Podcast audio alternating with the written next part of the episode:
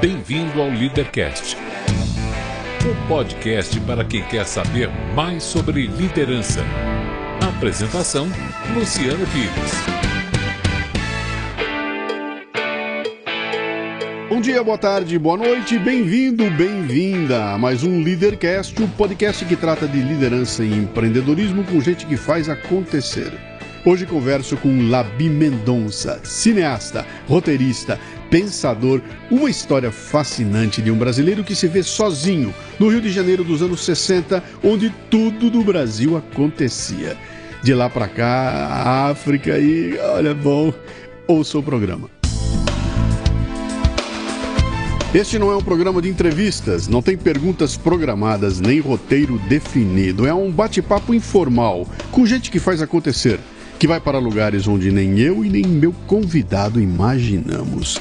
É por isso eu não me limito a fazer perguntas, mas eu dou meus pitacos também. Você entendeu, hein? Isso aqui não é uma entrevista, é um bate-papo. O Leadercast é lançado por temporadas. Os assinantes da Confraria Café Brasil e do Café Brasil Premium têm acesso imediato à temporada completa assim que ela é lançada. Os não assinantes receberão os programas gratuitamente, mas um por semana. Para assinar, acesse o cafebrasilpremium.com.br. Muito bem, mais um Leadercast. E esse aqui eu vou começar assim, olha. Há muito e muitos anos atrás, numa galáxia far, far away, uma galáxia muito distante, eu conheço uma figura que chega a meu intermédio através de um amigo comum que me falou de um cara interessante, que escrevia uns textos interessantes, que tinha uma história interessante. Eu nem sabia quem era a figura. E fui conhecer um tal de salgado e picante. é, velho, hoje nós estamos aqui, muito tempo depois, a gente está reunido para gravar aqui uma, um Leadercast. Esse, esse tem café no bulho, esse tem história para contar, cara. Três perguntas fundamentais do programa, as únicas que você não pode errar, tá? Sim. Que são o seu nome, sua idade e o que é que você faz. Meu nome é Labieno Gabriel Salgado de Mendonça, mas nem minha mãe lembrava que era esse o nome. Eu sou conhecido por Labi Mendonça. A minha idade hoje é 67. Sim. E o que, que eu faço? Aí vamos precisar de uma hora e meia de programa. Vamos lá, vamos lá. Mas você é, é quando você vai fazer, se hospedar no hotel e o cara bota aquela folhinha perguntando profissão, o que, que você põe ali? Cineasta. Opa, cineasta, olha aí. Tá, tá bom isso aqui, né? Onde é que você nasceu, Labi? São José do Rio Preto, hum. interior de São Paulo. Sim. 1950. Sim. Ano Santo. Aí alguém tinha que nascer ao, ao avesso, né? E, tinha santo demais na e história. E o Brasil tava tava para pegar fogo, né, cara? Exato. Tava para ser o dono, dominar o mundo, né?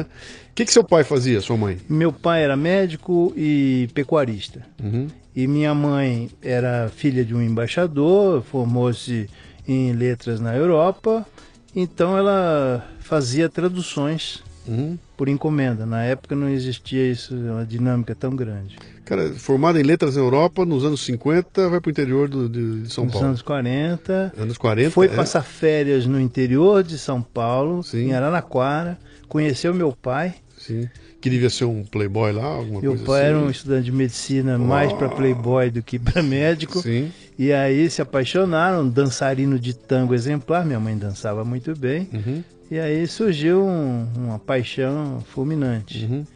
E, aliás, tem uma história engraçadíssima, que meu avô não queria que meu pai fosse para os Estados Unidos, porque a ideia dele era ir para os Estados Unidos se aperfeiçoar em, em cirurgia. E aí meu avô comprou um laboratório de análises completo, mandou montar, instalar com o que havia de mais moderno, levou para ele e falou assim: esse é seu presente de casamento. Você não perde essa moça de jeito nenhum. e meu pai casou com a minha mãe. E já ganhou de presente um negócio dele. Um, um laboratório de análise que ele teve que administrar durante Sim. alguns anos. É. Você, você tem irmãos? Eu tenho. Tive um irmão. Uhum que era bem mais famoso e mais é, culto do que eu, uhum. Casimiro Xavier de Mendonça, foi é, editor de artes da Veja, foi curador da Bienal. E tenho três irmãs, que eu digo que são mais velhas, mas elas são mais novas do que eu. Uhum. É, uma advogada, uma psicóloga e uma médica. O uhum. que, que o Labizinho queria ser quando crescesse lá nos anos 60? No começo, soldado. Eu era, era paixão porque eu tinha tios militares, eu tinha paixão por farda e guerra e luta e tal. Depois, boiadeiro, porque criado na fazenda, mexendo com gado, cavalo, meu sonho era ser boiadeiro. E aí meu pai disse, ó, oh, só vai ser boiadeiro se estudar. Uhum. Aí, então eu resolvi estudar. Mas eh, inicialmente arquitetura, desisti de arquitetura, depois eh, administração de empresas, desisti de administração de empresas. Aí veio a Copa do Mundo de 1970 e eu fui para o Rio de Janeiro e passei a Copa do Mundo na maior carnaval, na cidade maravilhosa, numa época em que o Rio era absolutamente encantador. 21 anos de idade. É, 1970. É, 20 anos de idade. 20 anos de idade, 1970, no Rio de Janeiro. No Rio de Janeiro. Meu Deus do E o Rio era maravilhoso. A gente. Claro samba, a cada vitória da seleção brasileira era um carnaval, a cidade. Eu amanheci um dia no Morro da Mangueira. É. Eu não sabia como é que eu tinha ido para lá. Uhum. E aí tive que pedir para os caras me levar de volta, porque eu não sabia. Os caras falavam, sozinho aqui você não anda, uhum. tem que ser escoltado. Cara, 1970 era, era, era o ano de ouro do Rio de Janeiro, cara. Era tudo estava acontecendo lá, né? Tudo, tudo. Era, era, já era, era, era o lugar da Garota de Ipanema, era o lugar do Pasquim, era o lugar do Cinema Novo, era Sim. o lugar da, da, do Tom Jobim, da, da, da, da Bossa Nova, era tudo acontecia tudo, lá no Rio. Tudo, Chico Buarque, Caetano Veloso. Uhum a, a, turma na praia, eu me lembro, a minha turma na praia na, naqueles anos, a gente era assim, era Ney Mato Grosso, é, Paulo Coelho, uhum. é, Antônio Garrido, fotógrafo, Sônia Braga, era uma folia. Sim. E eu lá na turma querendo um, um espaço para aparecer. Mas você foi lá para passear? E não, eu fui, é, na Copa do Mundo eu fui para passear, fui uhum. passar a Copa do Mundo lá no meu, meu uh, primo era estudante de medicina, tinha uma Sim. república e eu fui para lá. E eu falei, não existe outra cidade no mundo que eu queira. Uh, Você não estava formado?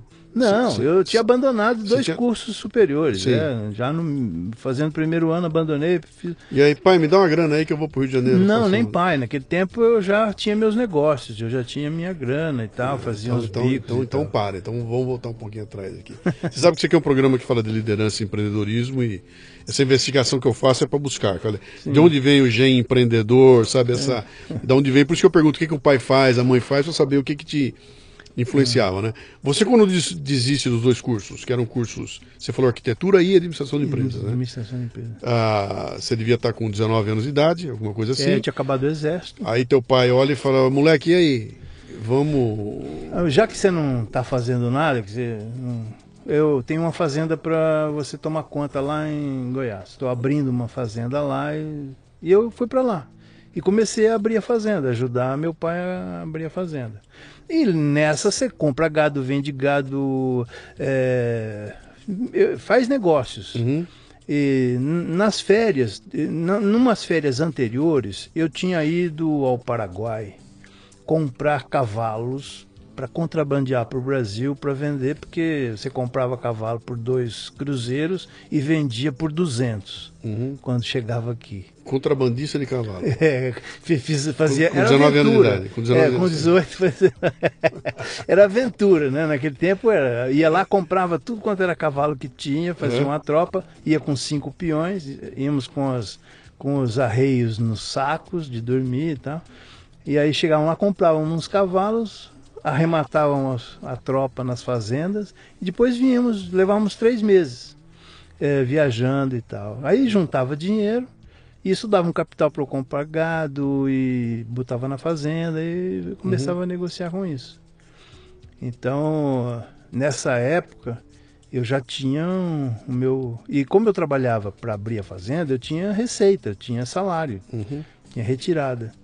Então, imagina, tinha casa, comida, roupa lavada e ainda tinha salário. Sim. E, e carro para andar. Sim. Então, eu juntava dinheiro e com isso eu podia fazer meus, meus esquemas. Uhum. Mas antes, a, a, vida de empreendedor, quando eu fiz cursinho aqui em São Paulo, ainda nos anos 69, eu também, meu pai me dava conta para pagar o cursinho e para ficar não, não tinha moleza, não era? Não. Você não era playboy aqui não? Não, pelo contrário, tinha vida muito uh, e dividia apartamento e tal.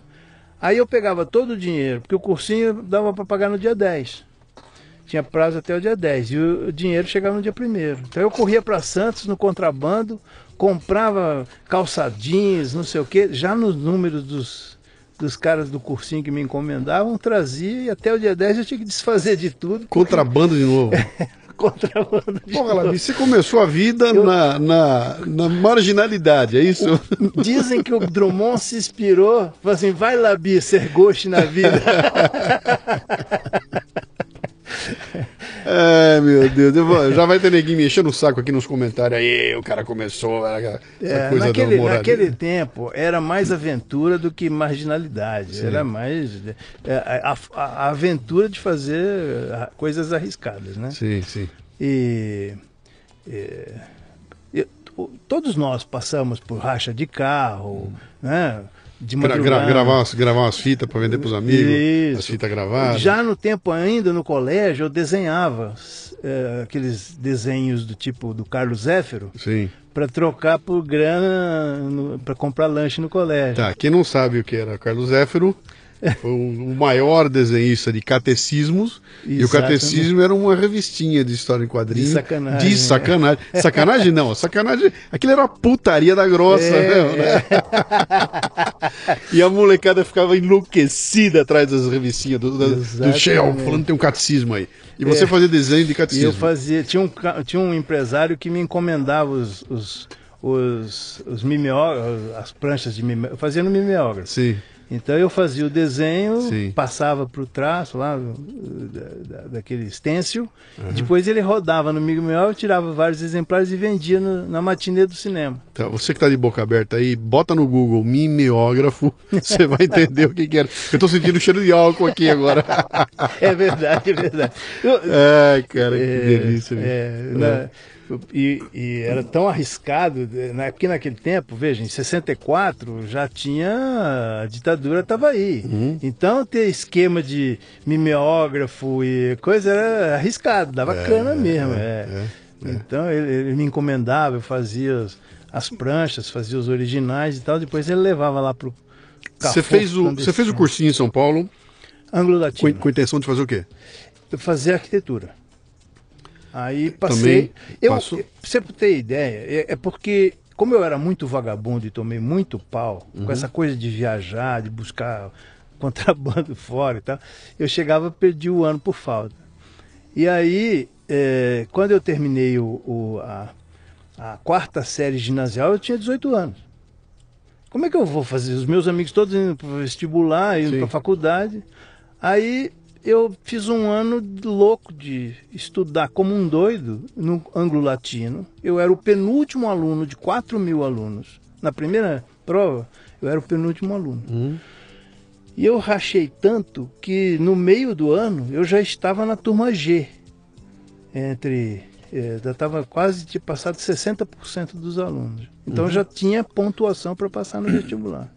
Aí eu fiz o artigo 99, consegui o segundo grau. O que, que era o artigo 99? É o, era o que chamavam de madureza. Sim. Aí você fazia uma série de provas, se inscrevia, fazia uma série de provas, tinha o, o certificado de segundo grau. E você saltava, e você Eu saltava, saltava o- direto para o vestibular. sim. Você não conseguia fazer matrícula sem o certificado de segundo grau. Então eu consegui o Que depois virou supletivo, né? supletivo. Depois virou supletivo. sim. Exatamente.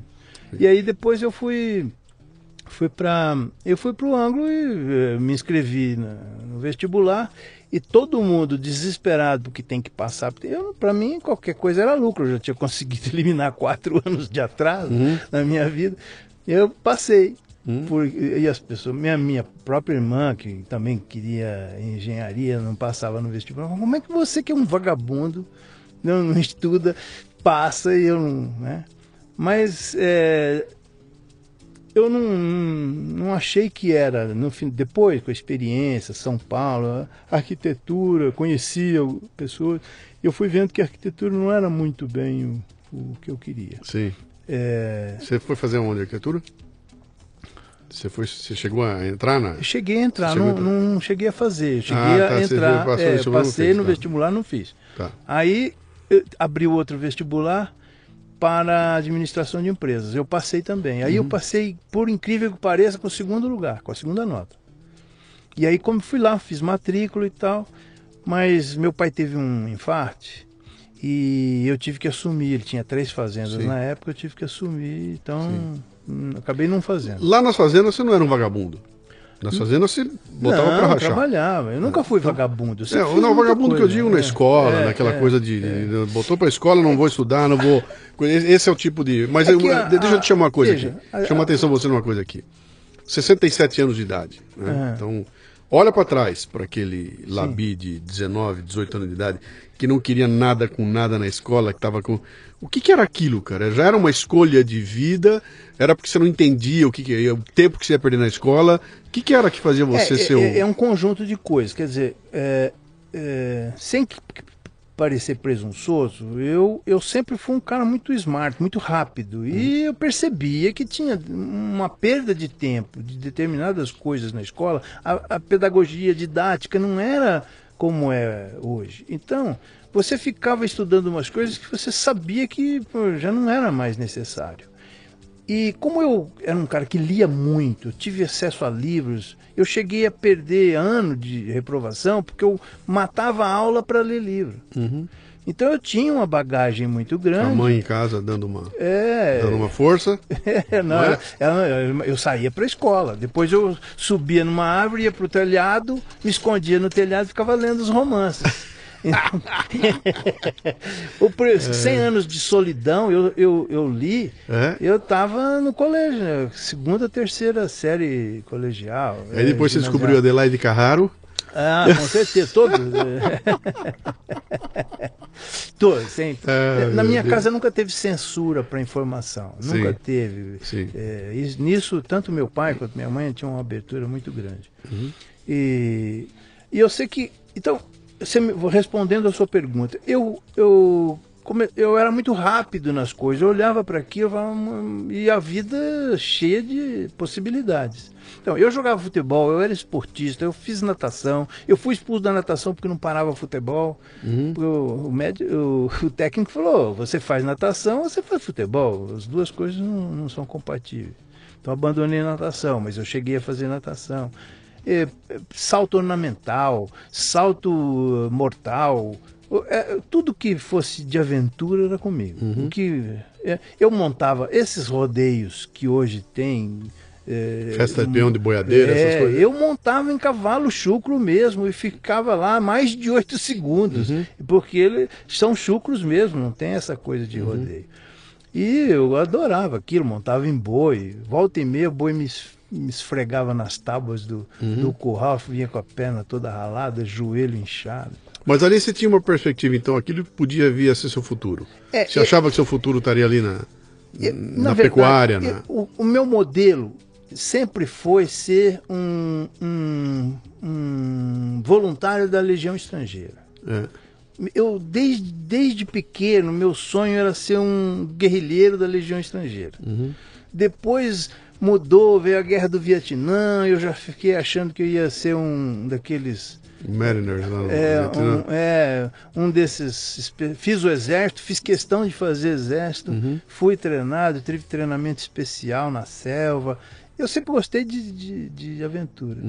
Então, essas coisas, é, é, eu, eu achava que a vida é, tinha aventura demais para você escolher uma coisa só. Uhum. E eu tinha que conhecer, e isso foi marcou a minha vida toda. Quer dizer, hoje eu fui publicitário, trabalhei muitos anos com publicidade no Rio de Janeiro, bem sucedido. Depois resolvi mexer com cinema, fiz cinema.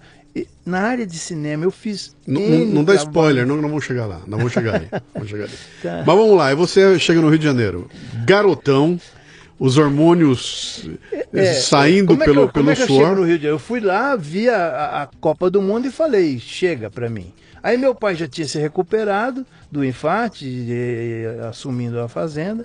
E eu falei, olha, eu quero fazer, ir pro Fica Rio aqui. de Janeiro. Vou pro Rio de Janeiro, vou estudar no Rio de Janeiro. Ele falou assim, por tua conta, Você está grande demais para te sustentar. Uhum. E eu fui para o Rio de Janeiro e fazia vitrines. Eu era decorador de vitrines. Ganhava uns trocados e tal. E fui para lá. Fui, fui morar, dividi. É, morávamos três estudantes num quarto que quando ficavam as três, três colchões não, não dava para andar. Uhum. Era uma kitnet super apertada. E que uma madrugada eu acordei, ela estava infestada de baratas, porque o prédio em Copacabana, É. as baratas subiam pelas paredes, pelos ralos, e de noite todo mundo dormindo, eu acordei à noite, acendi a luz, aquilo, o chão coalhado de baratas. Falei, ó, aqui eu não fico mais. Ixi, mano. É, vamos embora. É. E aí eles foram comigo. E assim, mas é, eu fiz uma negociata, tinha um prédio que ia a leilão, tinha um apartamento que ia a leilão, porque há muitos anos não se pagava condomínio e tal. Eu fiz um acordo, paguei, fiz, dei um sinal, parcelamos o resto e eu comprei um apartamento no Flamengo. E aí esses meninos foram comigo, esses dois colegas foram dividir apartamento comigo. E com isso eu vivia de graça porque eu alugava um, Um um quarto, um quarto do apartamento. Tá.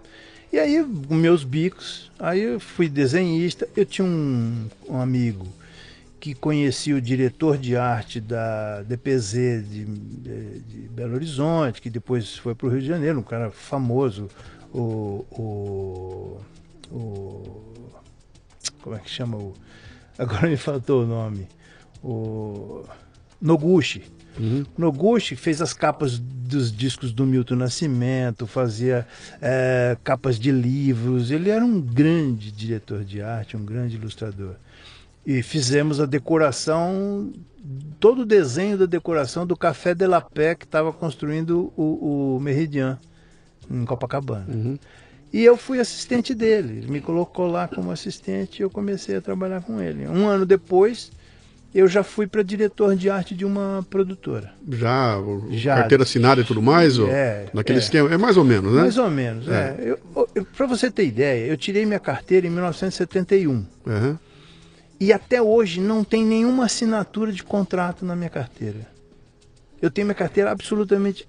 Você nunca trabalhou na vida? Eu falei, ah, bom, se eu tenho. Só fiz isso, né? Só fiz isso. Uhum. E fiz N coisas. Diretor de arte, ilustrador, desenhista, fotógrafo, Uhum. assistente de estúdio.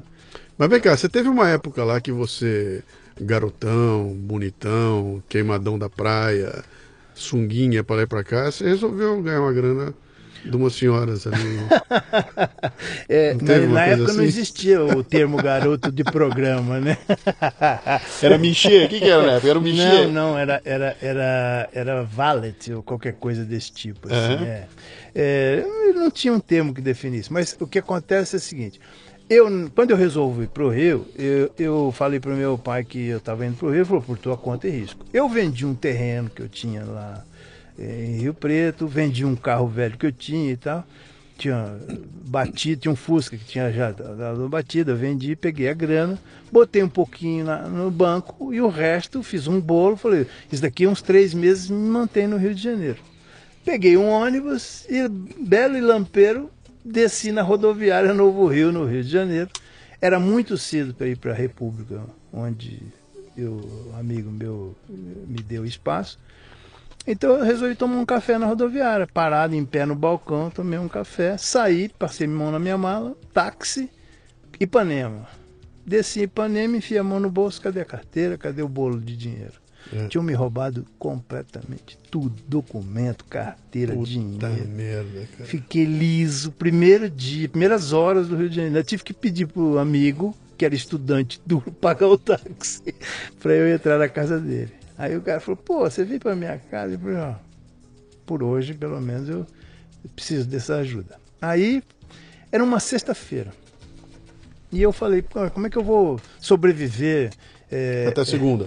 não, como é que eu vou, vou ter que voltar? Vou ter que porque naquele tempo não tinha esses bancos para mandar um dinheiro de banco era malote, demorava uma Sim, semana. Eu nem sim. tinha conta em banco ainda. Aí eu falei, como é que eu vou pedir arrego? E não podia pedir arrego com meu pai, porque isso era uma questão de honra.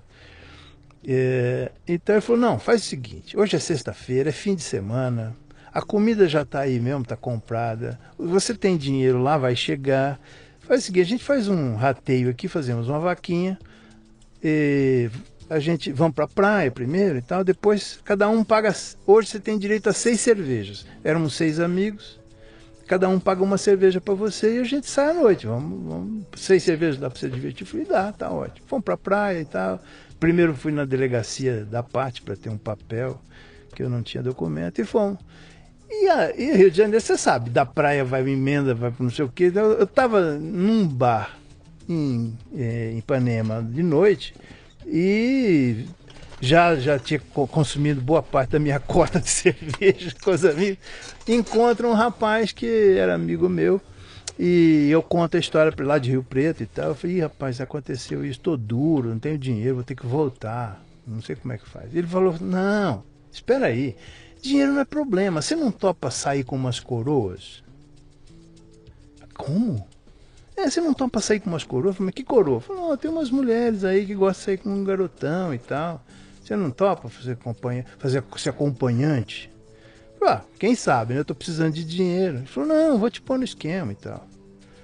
E você é mais velho do que eu, dois anos, mais experiente e tal. O cara era, participou daquele homem mais bonito do Brasil, é, né, do Flávio que, Cavalcante. Que, que o Pedrinho Aguinaga é, o ícone, né? Exatamente. É.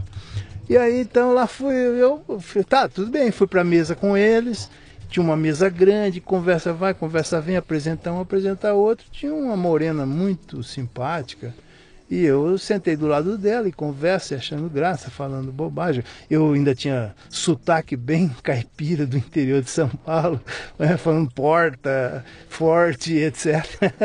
Aí, ela foi, vamos dar uma volta de carro, vamos te mostrar o Rio de Janeiro e tal. Foi para o motel.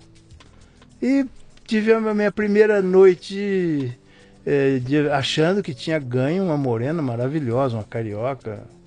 Né? 28, 30 anos. Eu achei que eu, estava arrebentando. O caipira aí me deixou de manhã em casa.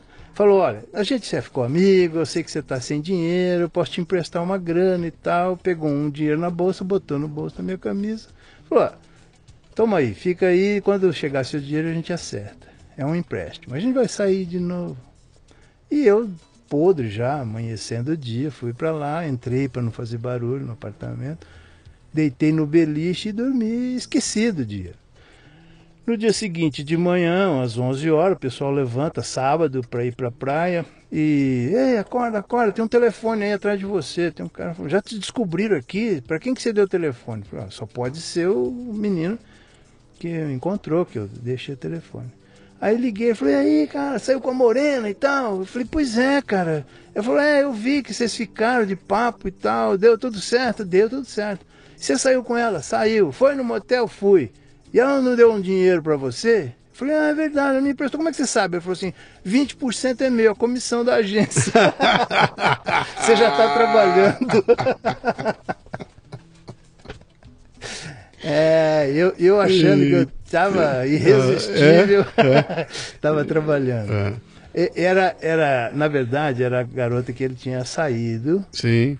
E saiu, levou pro grupo e tal, estavam em grupo lá. Bom, isso tinha uma indústria assim lá, não tinha? Tinha. Tinha uma indústria tinha, disso, né? Tinha. Era, e muita gente ficou famosa depois, muitos caras foram parar no cinema, televisão, sim, muito. É, sim, sim, é, é, tem. É, vários modelos, e, e modelos é, femininas famosas. Lá quando a gente fala de prostituição, só se pensa na feminina, né?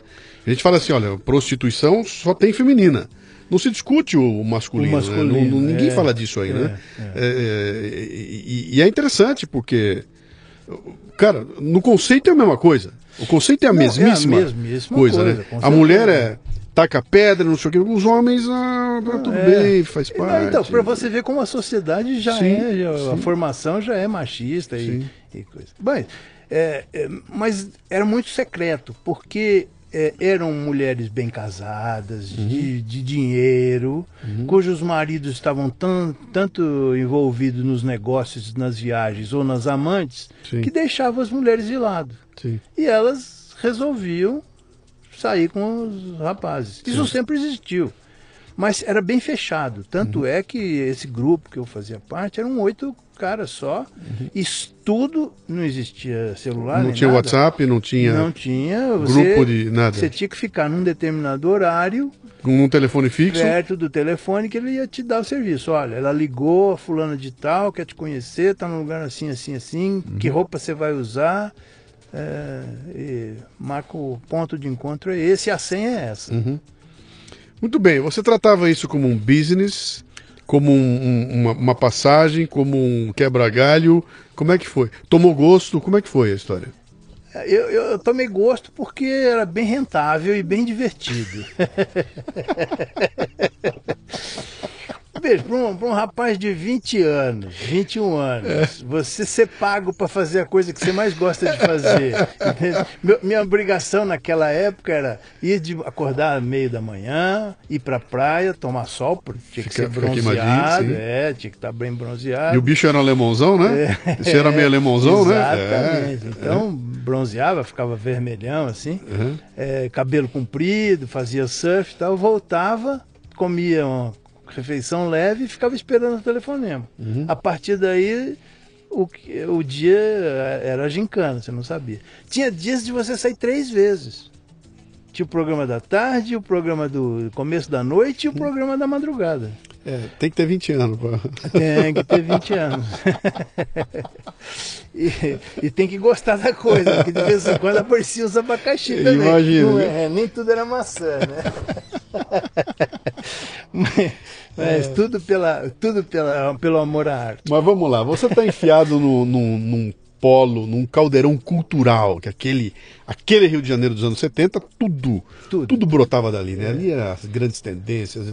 Você fala em teatro, cinema, era tudo lá que acontecia, né? A Globo estava se estruturando naquela época lá no, no, no Rio de Janeiro.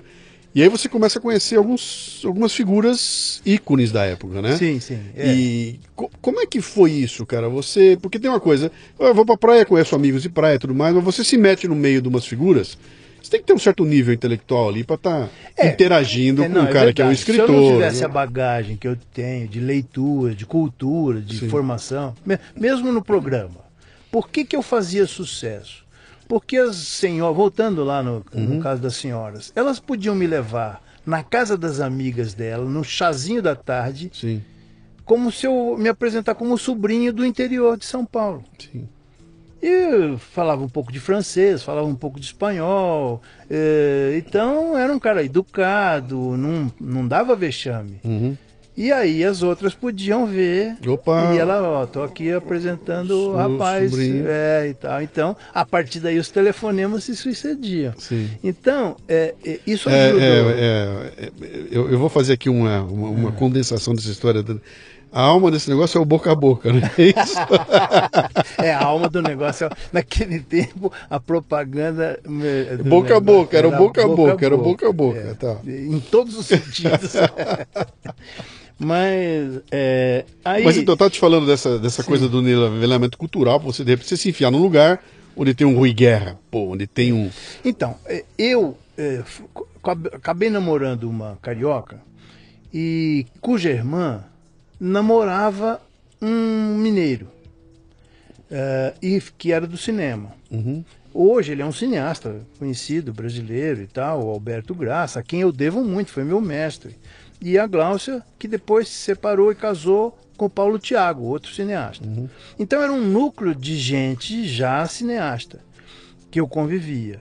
Conheci o Ney Strulevich, que tinha sido diretor da Manchete em Paris, casado com uma modelo uh, do Pierre Cardin, que trouxe a Jeanne Moreau para o Brasil para fazer Joana Francesa. Uhum. Então, eu fui chamado para diretor de arte da produtora Zoom, do Ney Strulevich, cuidava, acabei virando chefe do departamento audiovisual então as produções de documentários eram documentários sobre a construção de Furnas, construção da, da, da usina de Angra 1, eram grandes projetos. Uhum. Então documentários caros. Né? A Vale do Rio Doce era uma grande cliente. Eu conheci, trabalhei com o Alberico Souza Cruz. Da Globo, é, sim. passei cada amigo com o Alberico, porque eu, eu era muito verde, muito, muito sem noção, e falava umas coisas. Tu tá falando com uma sumidade da área, Uhum. e de vez em quando soltava uma. Um dia eu falei pro presidente da Vale do Rio Doce: falou, o senhor está com medo do quê? O senhor tem uma grande companhia, o senhor quer que o filme venda para o senhor? O filme vai apresentar a sua companhia, mas quem vai ter que vender é o senhor. Uhum. Todo mundo ficou me olhando assim, perdemos a conta do cliente. E o cara olhou e falou: Você tem razão, eu tô aqui metendo o bedelho, vocês que são, são pagos para fazer isso, façam o filme como deve ser e tal. E saiu da sala. Eu achei que tinha melado o negócio. Mas ele, a partir daí, ganhou mais confiança e encomendou mais documentários. Então, eu tive uma ascensão profissional rápida. E nesse ambiente, onde se reunia cineastas, Rui Guerra, Chico Buarque, Milton Nascimento, o almoço da produtora, tinha um almoço lá, a cozinheira fazia o almoço e sentávamos todos juntos e tal. Eu conheci o Rui, conheci toda essa gente. Fotógrafo, Luiz Garrido. Depois eu acabei sendo assistente de estúdio. Você- aí você botou na cabeça que. Que era comunicação o meu negócio. Eu já- então, isso que eu é, não, não era necessariamente que você seria um cineasta. Não, você botou minha área é, é- é arte na comunicação. é arte isso? na comunicação. Tanto é que eu faço, eu fui num cursinho, negociei uma bolsa de estudos, disse, olha, eu já passei em dois vestibulares muito bem colocado, eu não tenho dinheiro para pagar o cursinho, mas eu te dou um- uma boa colocação. Você me dá uma bolsa? E ele falou, se você ficar entre os 100 primeiros todo mês, você não paga. E eu fiquei seis meses, eu prestei o vestibular e passei. E aí Uhum. De passei para comunicação. Tá. Na- É, no Rio de Janeiro. No então. Rio de Janeiro. Tá. é. E, um, e um ano depois, eu estava no primeiro, segundo semestre da faculdade, eu já estava produzindo filmes e, e- e programas audiovisuais, e f- entendia de comunicação e trabalhava com gente eh, do, do nível do Washington Novaes. O Washington Novaes era o redator Uhum. dos, docu- dos textos dos documentários. Ah, aquele outro que foi senador, Arthur da Távola, Sim, fez muito texto para trabalho nosso. sim. Então, é, é, era um pessoal de alto gabarito e eu aprendi muito com eles. E- então, profissionalmente, é, a minha vida profissional andou mais depressa do que a faculdade. E se tornou um empecilho a faculdade. Tanto que eu levei anos para terminar a faculdade. Eu entrei em 73 e fui terminar em 78. Labi- O Brasil estava uma ebulição naquela época. Tava pegando. Que ano nós estamos? Em 74? É, 74, é, 75 É, por aí. é, o período que vai da minha estada no Rio é de 71 a, 70, a 80. Tá, é, bom, é, é um período. a Uhum. sim. ditadura chegou na, na- na- na- na- É. no, no, no cume, né? Pegamos no, no o AI-5, máximo. Sim, sim, sim. eh, tudo. Ela é, chegou no, no- chegou no, no ponto, no ponto é, máximo ali, né? E você estava envolvido no meio de um povo que Só tinha. só tinha revolucionário lá no meio daquela. Eu me lembro, eu vou contar uma história aqui, que eu, eu já contei em alguns lugares. O Paulo Coelho tinha um, um, um- um jornal de, de bairro, e, que era a edição dele e tal, e tinha. Ele fazia os releases da Poligram. E ele falava assim: é um absurdo, vocês publicitários, na época eu já trabalhava com publicidade, vocês publicitários escrevem duas linhas, um slogan, e ganham três vezes mais do que eu faço um jornal inteiro. Vocês, pô, eu escrevo, não posso, faço releases trabalhosíssimos e tal para divulgar uma obra, um disco da Poligram, e vocês, uma frase de uma campanha, ganham uma fortuna. E ele não deixava de ter razão, realmente o trabalho publicitário era muito bem remunerado, porque envolve uma grana violenta. Mas olha a ironia do destino, né? Sim. Passa o tempo, Paulo Coelho se torna um dos autores mais bem-sucedidos da literatura brasileira. Então, s- contei essa história porque eh, nessa era a turma que frequentava a praia. Sônia Braga, Ney Mato Grosso, Marina Lima, Cícero, o irmão da Marina. Era uma turma muito divertida e bem, bem animada. E, eu- e- e o Rio de Janeiro tem uma característica que na praia é bem democrático, todo mundo é igual. Está praticamente pelado, Sim. não tem maquiagem e cada um é o que é. Então o Rio tem, e naquela, naquele tempo, é, eu hoje distancio, olho, eu falo assim, bom, eu deveria ter algum valor, porque eles me aceitavam como igual. Né? Muito. O Rui, por exemplo, me deu muita chance, o Rui Guerra. Uhum. Muita uh, oportunidade de trabalho e sempre me considerou muito. Os, veja, hoje eu tenho amizade até hoje com o Oswaldo Sargentelli Filho, uhum. que era um diretor de comercial é, requisitadíssimo na época. Eu fiz muitas montagens, edições e trilhas sonoras para os comerciais dele. A gente fez amizade nessa época. E era prêmio no final do ano, Clio, e né, era a nata da publicidade brasileira. Então, eu, eu acho que eu peguei uma onda, eu surfei num período é, rico e, e, e, e profícuo, uhum. legal. Mas também, se eu vacilasse, teria ficado eh, nas pedras. Eu acho que é, só tive as oportunidades porque as pessoas reconheciam também. Uhum. Eu tinha essa coisa dessa essa coragem, não tenho, nunca tive medo de desafio nenhum. Sempre gostei, sempre me dispus a fazer o esforço que fosse para fazer bem feito. E também ter a coragem de propor diferente. Acho que isso são receitas assim. Por que, que eu vou repetir? Eu me lembro que a primeira trilha que eu fiz para um, um documentário era muito louca. Eu trouxe Pink Floyd, trouxe. E naquele tempo eles usavam as músicas clássicas, Vivaldi. Eu misturei com Vivaldi, Monteverde, eu enfiei solo de guitarra, de rock e tal. E os caras falaram, pô, o cliente vai parir na cadeira de ver isso. E ficou fantástico, porque era diferente, motivava e tal. Passam-se os anos, eu já estava no segundo ano da faculdade e eu não tinha mais condição de, de, de ir na aula, é, porque eu viajava, fazia comerciais no Brasil inteiro. Na época o Duda Mendonça, eu conheci o Duda Mendonça, o Duda Mendonça estava apostando em fazer a melhor agência do Brasil, a DM9, na época, e ele vinha me buscar no Rio, a gente passava períodos lá, em, lá na Bahia fazendo os comerciais, produzindo.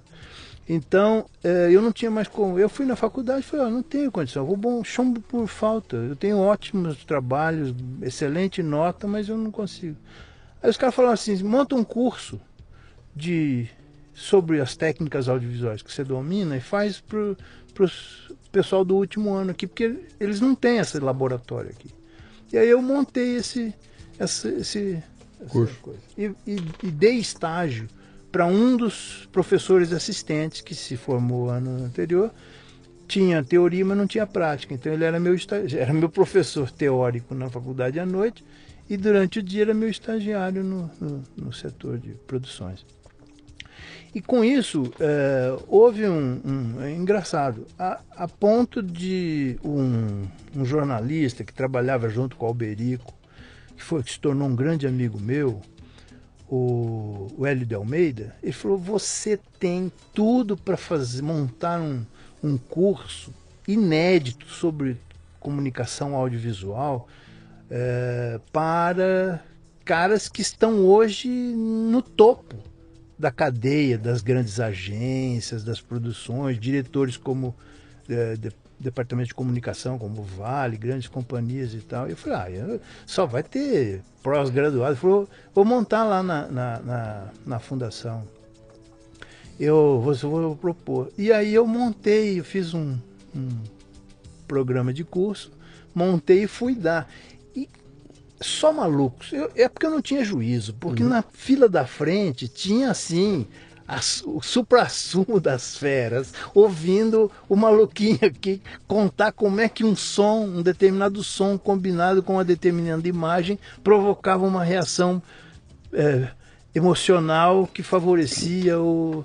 Eu comecei a teorizar sobre isso, uhum. porque eu fazia muitas trilhas e comecei a perceber que determinados tipos de timbre, determinados instrumentos, determinados ritmos, é, dentro de uma cultura ocidental, eram associados a um determinado estado de espírito, a uma determinada uh, ideia. Você não tinha lá, você não tinha lido nada, você não tinha estudado isso formalmente, não? não, não tinha na prática, foi na prática. Eu fui, fui ter, por isso que ele falou, isso ninguém sabe, ninguém fez, ninguém escreveu. Uhum. Vai lá que os caras vão adorar. E eu montei isso durante uma semana e os caras não perdiam a aula. E eu então eu fazia sequências de cenas é, que eu passava com uma trilha e eu pedia para eles anotarem o que, que as cenas tinham é, dado de emoção. Aí eu passava depois a mesma cena com, com outra, outra trilha. trilha. e mudava completamente uhum. a, a, associação das imagens com as emoções. E aí os caras, e aí eu, então é, nesse teve um ano, por exemplo, se não me engano, em 1977, que o Brasil ganhou é, 11 Clios. Dos 11 Clios, oito filmes eu tinha participado da equipe de, de produção, ou finalizando, ou editando, ou colocando trilha. É, então, era uma especialidade minha, eu fazia uhum. a finalização sonora. O, por exemplo, o Ronaldo Rosas, famoso locutor do Rio de Janeiro, que se tornou depois locutor, apresentador da Manchete. Ele era um locutor da Rádio Jornal do Brasil, não tinha cara. E eu gostei da voz dele. E eu tinha um documentário para fazer, um programa audiovisual para fazer. E aí eu, eu fui atrás do. Quem que tinha? Quando me, me apresentaram a ele, eu fui lá na. Combinei de gravar. Gravei inclusive na Rádio Jornal do Brasil, num estúdio à parte lá. Ele fez uma narração maravilhosa de um, de um documentário. E a voz dele estourou. A partir daí, quando eu fui fazer comerciais de televisão, eu chamei o Ronaldo. Falei, pô, vamos fazer comercial. Claro que é uma, é uma mina de ouro, porque naquele tempo não existia televisão, é, vídeo. Todos os comerciais eram feitos em cinema. Uhum. E, e era uma época muito pujante, que tinha propaganda de cigarro. Eu me lembro, por exemplo, que eu passei três horas gravando a frase ouro sobre azul para o lançamento do Minister, a nova embalagem flip-top do Minister. Uhum. Era essa frase, ouro sobre azul, Minister. E, e cara, era um, se não me engano, quem falou isso foi o Eliakim Araújo. Aquela voz maravilhosa. Sim. Ou o Ronaldo, o Reinaldo Gonzaga. Prova, agora me falha a memória, mas a gente passava no estúdio para fazer essa assinatura que depois o, o, o Rabelo. Você imagina, hoje em dia que os caras nem pro estúdio vão mais, né? É, o cara grava na casa dele, exato, manda por internet, é. ah, ficou legal, não ficou, faz de novo é, aí. Faz de novo. Cara né? de bermuda, não, né? Naquele tempo tinha que ir estúdio e tal. Uhum. Tinha dublagens, tinha filmes que tinha que dublar a voz de uma personagem, de uma atriz e tal. Era, tudo era cinema, né? Era cinema. Bom, Labi, estamos aí no, nos anos 70, migrando para nos 80, né? Ah, eu quero chegar na África. E o tempo está correndo aqui. Ah. Eu queria chegar na África. Dá uma acelerada aí para a gente ir para a África. É, é, em 80, é, 79, um, o Alberto Graça fez um longa-metragem que foi um divisor de águas. O Brasil estava entrando no processo de democratização, pluripartidarismo. Uhum e havia uma grande discussão. E ele faz um filme que é um marco na época, que é uma trama sobre o envolvimento de uma multinacional comprando deputados e senadores para é, licitações serem aprovadas de grandes obras. 1979. 79, tá, nós estamos falando de 40 é, anos atrás. O filme se Co... chama Memórias do Medo. Uhum. E ele me chamou para fazer a parte sonora do filme, toda a parte de ruídos, efeitos, trilha sonora e edição. Eu fui assistente do editor, é, do montador, e fiz a edição. O corte fino era meu. Eu montei e preparei as pistas para mixagem no estúdio. Uhum. Esse filme foi todo dublado, ele foi feito em som guia e depois todo, todos os ruídos, efeitos, tudo foi fabricado. E, e, foi um trabalho que eu fiz. Então, eu fiquei em evidência no final do ano. Eh, teve a sessão de pré-estreia, onde estavam todos os cineastas lá, e foi passado o trabalho. E os caras falaram, pô, o trabalho que você teve foi incrível, trabalho sonoro de uma riqueza. Todo mundo já falava da publicidade, mas uhum. num longa-metragem, você fabricar desde o pum que a atriz solta na, na cama até o, o, o, efeito do Boeing já, pousando é, é, Boeing pousando em Brasília a porta é, inclusive pô era um filme todo rodado em Brasília tem muita cena em Brasília aquele som ambiente de Brasília que é diferente que é constante. Então, é, aí o Rui Guerra me falou: olha, eu estou precisando de um cara que vá para Moçambique, porque eu estou chefiando uma equipe multidisciplinar que vai para Moçambique dar orientação para os técnicos que fazem o Instituto Nacional de Cinema e futuramente vão alimentar a televisão. Você uhum. topa aí? Só uma pausa aqui, o Labi. O Labi já, e eu, o Labi, já citamos várias vezes o Rui Guerra aqui, né? Quem tá, se tiver gente jovem ouvindo a gente, não sabe quem é. Rui Guerra é um cineasta português, né, de origem portuguesa. É, moçambicano. Moçambicano. Ele tem nacionalidade portuguesa Sim. porque os pais eram portugueses. Sim. Nascido Mas, em Moçambique. E que viveu grande parte da vida dele no Brasil, Isso. fez parceria com. Ele fugiu Chico. de Moçambique por causa perseguido pelo regime ditatorial uhum. do Salazar, vai para Europa, faz IDEC, faz cinema na França e vem para o Brasil. Sim e se torna um dos baluartes do cinema novo. E letrista de música, música junto com, o Chico Buarque. Centenas, e, de, sim, sim. cento e tantas músicas. Sim, assim, legal. É. Bom, esse é o cara então que convida você para ir é, lá para Moçambique. Exato.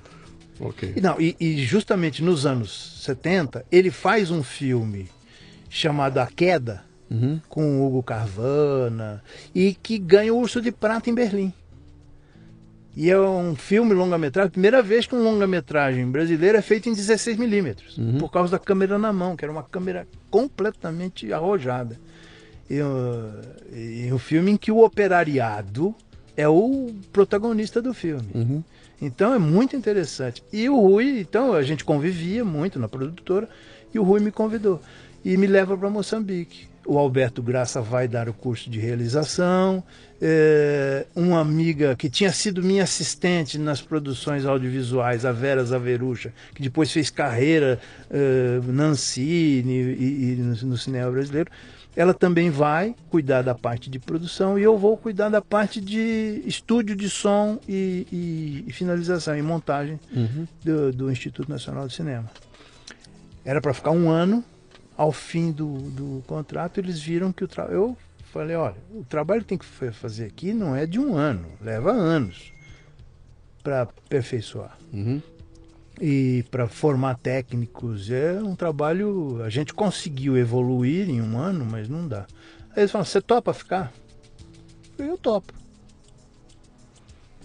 E aí fica lá.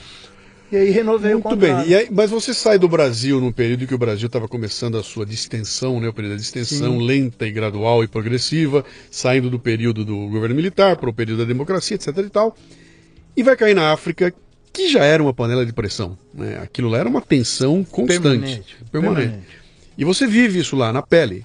Com certeza. Ah, você assiste acontecer. O apartheid está ali do lado. É. Sim, e você assiste acontecer uma luta interna no, no, no, país, a morte do presidente, não teve coisa assim? É, tem, sim, com certeza. O processo todo de, de, de primeiro de fechar o bloco africano, uhum.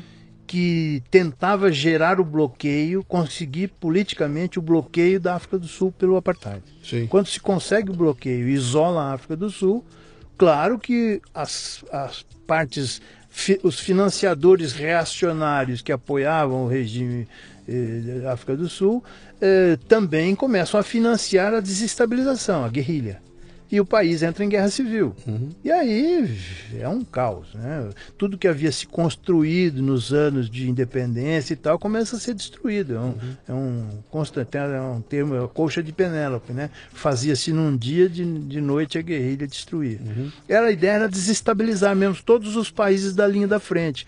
Zimbábue, que também conquistou a independência, Angola. Angola. A guerra de Angola ainda durou muito mais com a África do Sul lá dentro. E, e, né? E você estava lá no meio desse caldeirão? E eu estava e fazia filmes lá nessa loucura toda, tomando tiro e. Uhum. e, e, Bom, para quem, queria, quem queria aventura, né, cara? Você quer mais que isso? É? Mas foi o que me levou para lá. Sim. Porque na época que eu recebi o convite do Rui Guerra, um produtor americano que viu o meu trabalho falou: Eu vou te levar para Hollywood. Você vai para Los Angeles. E, pô, com o teu, com teu conhecimento, com o teu trabalho, em pouco tempo você se encaixa lá. Você, é porque não existia o computador, não existia o, o, trabalho de edição sonora, de fabricar efeitos, de, de emendar músicas. Eu, eu cheguei a fazer uma emenda de uma trilha sonora, de uma música para outra, num coisa que eu levei para a BBC e os computadores não acharam o ponto de, de, de emenda. Uhum. Como é que esse som, a frequência foi cortada num ponto tão similar, que uhum. quando emendou na outra música parecia que era a mesma, mesma sonoridade. E você que está ouvindo a gente aqui, quando, quando ele fala emenda, não era um atalho de teclado que você dava e cortava aqui. Ah, ele não, catava é uma estilete, não é isso? Exato. Pegava, Pegava uma fita, a fita magnética, cortava, cortava com no, estilete. Passava na ponto. cabeça de, grava, de leitura para saber onde é que era o ponto de corte, marcava, cortava. Cortava aquilo ia lá, na outra. Fazia uma emenda. A mesma coisa, fazia uma emenda com a fita adesiva. Era, era, era, era, era artesanal. Artesanato, artesanato, artesanato puro. E daí saíram coisas maravilhosas. Né? Isso. Né? É. É. Então, aí os, os técnicos lá da, da, da BBC diziam, mas como é que você fez isso? Ué, eu fiz porque eu fiz isso a vida Eu não inteira. sabia que não dava, né? Como é que eu não sabia que era impossível, Eu não sabia né? que era impossível. Fui é. fazendo, o computador né? não achou, eles, porque um documentário que nós fizemos lá, e a trilha sonora, foi um exercício, mas a gente, é engraçado as coisas.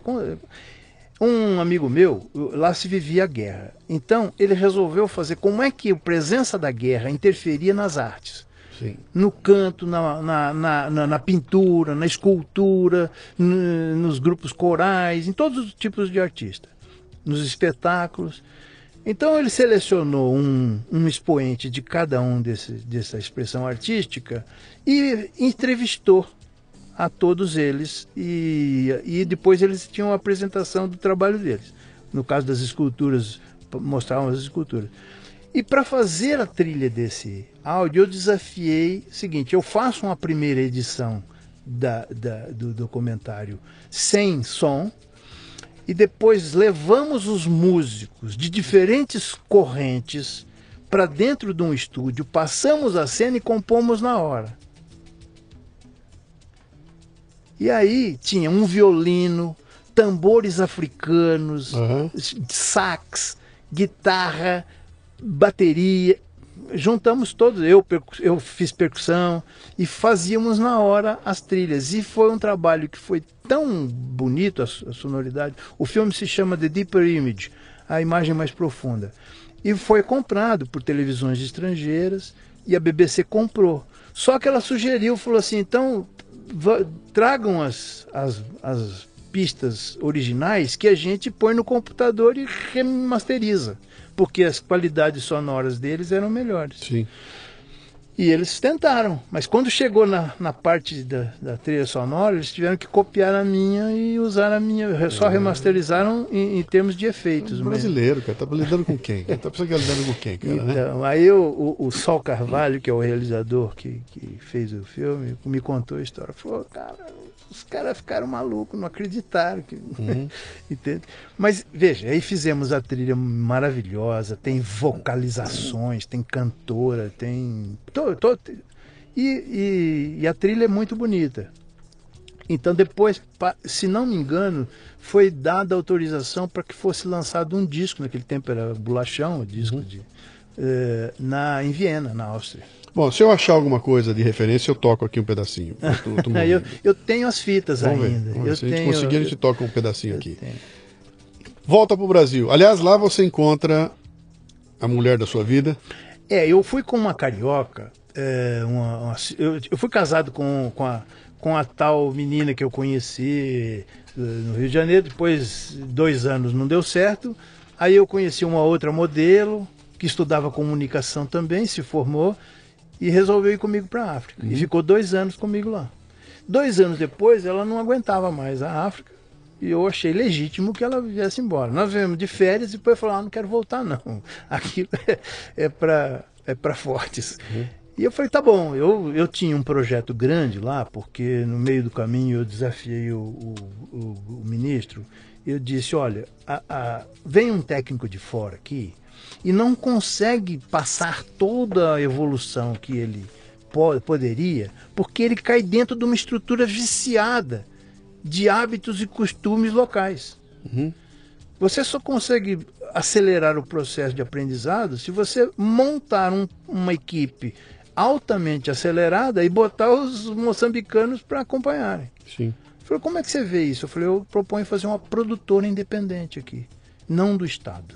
O Estado participa dela para ter controle, mas quem manda é... e, e, vence pelo seu próprio mérito. Quer dizer, se o que nós fizemos não presta, não tem mercado. Se o que a gente faz é bom, vai ter mercado e nós vamos sobreviver. Isso foi muito combatido na época, que o, o, é, é, é era o sistema socialista, então, o eu, Estado era domínio de todo. E você está vindo com uma, é, uma, uma seu, capitalista. seu coxinha Exato. do cacete, seu, Exato. seu capitalista, seu Mas direitista. Mas não é porque a revolução ela é feita a partir de propostas arrojadas. Para quem não sabe, aqui a referência é a seguinte aqui. O meu amigo Labi, que está comigo aqui, que é um grande amigo meu, é um esquerdista. Ele é, ele é um esquerdista. É, é, ele, ele, não é ele não é comunista, ele não é socialista, mas ele é esquerdista. Sim. E eu estou brincando com ele aqui porque ele foi lá em cima do socialista empurrar a meritocracia pela goela dos caras, né? Mas a meritocracia é capitalista Fazendo e não a deles. o partido entender. Sim que se, só há evolução se você exigir mérito. Uhum. Não é porque o cara é membro do partido, que uhum. é uma topeira, que vai ser o líder do, do, do, processo. E essa é a meritocracia socialista, essa é ela, né? Tem uma, tem uma, tem uma, tem uma casta lá em cima Até que, tá não é. boa. Os medíocres é. se opossaram da, da, da, da, da coisa socialista justamente para impedir. Tanto é que todos os grandes cabeças se tornaram do contra. Uhum isso se torna um subversivo, como eu. Eu sou subversivo permanente. Uhum. Né, tanto a direita quanto a esquerda, eu estou sempre subvertendo, porque a acomodação é um perigo. E, e, e né, sempre, os medíocres sempre dão um jeito de montar um esquema para barrar os outros uhum. e ficarem por cima, então ter o controle. Então, naquela, claro que lá o discurso era num nível de respeito, de ideias, etc. Então, prova. O presidente era um cara, o Samora Machado era um cara genial. Ele ouviu, eu quero, quero ouvir a proposta. Eu não teria conseguido se não fosse o Rui Guerra, porque o Rui era muito respeitado lá, ele ajudou muito o desenvolvimento, e o Rui foi e falou assim: eu assumo, eu assino embaixo. Eles falaram: então você vai ter que ser sócio dessa produtora. E o Rui foi sócio da produtora. A produtora dele do Brasil era sócia dessa produtora que eu fui encarregado de montar. Eu fiz o projeto. E várias instituições privadas tinham cotas de participação porque tinha conta no exterior, tinha. É, então, veja, imagine para as cabeças quadradinhas dos, dos comunistas, assim, como é que num país socialista, uma empresa que produz ideologia, uhum. pode ter conta no exterior e mexer com moeda estrangeira sem passar pelo Ministério dos Negócios Estrangeiros. Aí tivemos que chamar o Ministério dos Negócios Estrangeiros, botar a participação na, na cota acionária para que pudesse participar das, das reuniões, das assembleias e tal. Mas eh, eu tinha o poder de conduzir. E... Até que alguém derrubou um avião. Não, é. Até que o presidente começou a incomodar os acordos que estavam sendo fechados, porque Moçambique não podia ficar eh, capitaneando aquela revolução. A revolução ia dar certo. Uhum. A revolução de esquerda ia dar certo na África Austral. Não podia. Então, já que eles negociaram que ia cair o apartheid, tem que cair essa, essa turma da esquerda. E aí montaram uma, uma cilada para derrubar o avião do presidente, que até hoje não foi provado, mas está eh, na cara. Tem vários indícios disso. E eu, quando o presidente faleceu, eu falei, bom, acabou o projeto. Né? Ele era o maior protetor do projeto e investidor. Mas não, o presidente que assumiu, o Chissano, continuou, o ministro, o novo ministro que ficou no lugar, deu. E aí eu fiz um processo de transição de dois anos para passar para os moçambicanos a empresa. Uhum. E aí, com o seu acervo de filmes, com a sua produção toda, eu fiquei dois anos mais e depois voltei ao Brasil porque o Brasil ia se democratizar. O Brasil ia ter voto para presidente claro, em, em, em 89, Sim. 90. Né? Você encontra a sua cara metade lá, na, lá, lá, em Moçambique. É, aí a brasileira tinha voltado, eu Você tá lá? Estou lá, encontrei e tal. Uhum. E, e, fui numa uma amiga. A gente reunia nos fins de semana para fazer festas e tal. Todo mundo entrava com a grade de cerveja e, e um som e virava festa. E aí eu conhecia ela lá e tem uma, tem uma história muito engraçada, porque ela é uma mulher muito bonita e tinha um monte de gavião, né? Mulher que tinha se separado, tinha divorciado, tá? tinha um monte de gavião lá. E eu olhei assim e tal, perguntei, escuta, quem é essa menina? Ah, fulana de tal, ex-mulher de um amigo meu e tal. Falei, ah, muito interessante. Aí o outro virou e falou, o que, que você quer? Você já era casado com uma modelo lindíssima e tal, você largou, você vai querer outra. Sai dessa, você acha que você pode tudo? Eu falei, não, só estou perguntando. Aí, ah, você? Eu falei, não, eu só estou perguntando. Eu falei, ah, eu duvido, eu duvido. Ah, você também se acha que você pode tudo. E eu, devagarinho, quem sabe fazer marketing, fui plantando meu marketing. Dois meses depois a gente estava ah. junto, o cara falou, mas não é possível, o que, que você fez? Eu falei, eu faço marketing. Estão lá, estão até hoje, estamos juntos até hoje. e estamos juntos até hoje, mas a mérito é dela. É dela, né? É, para suportar você tem que ser, né? Para suportar. Olha, porque eu, eu conheço os dois pessoalmente e ela é realmente é uma, é uma especial, ela é, ela é doutora, não é isso? Ela, é, ela, é, o que, que ela, ela é professora ela é consultora hoje de desenvolvimento humano. Mas quando eu a conheci, ela era professora. É administradora, ela é administradora, formada em administração, uhum.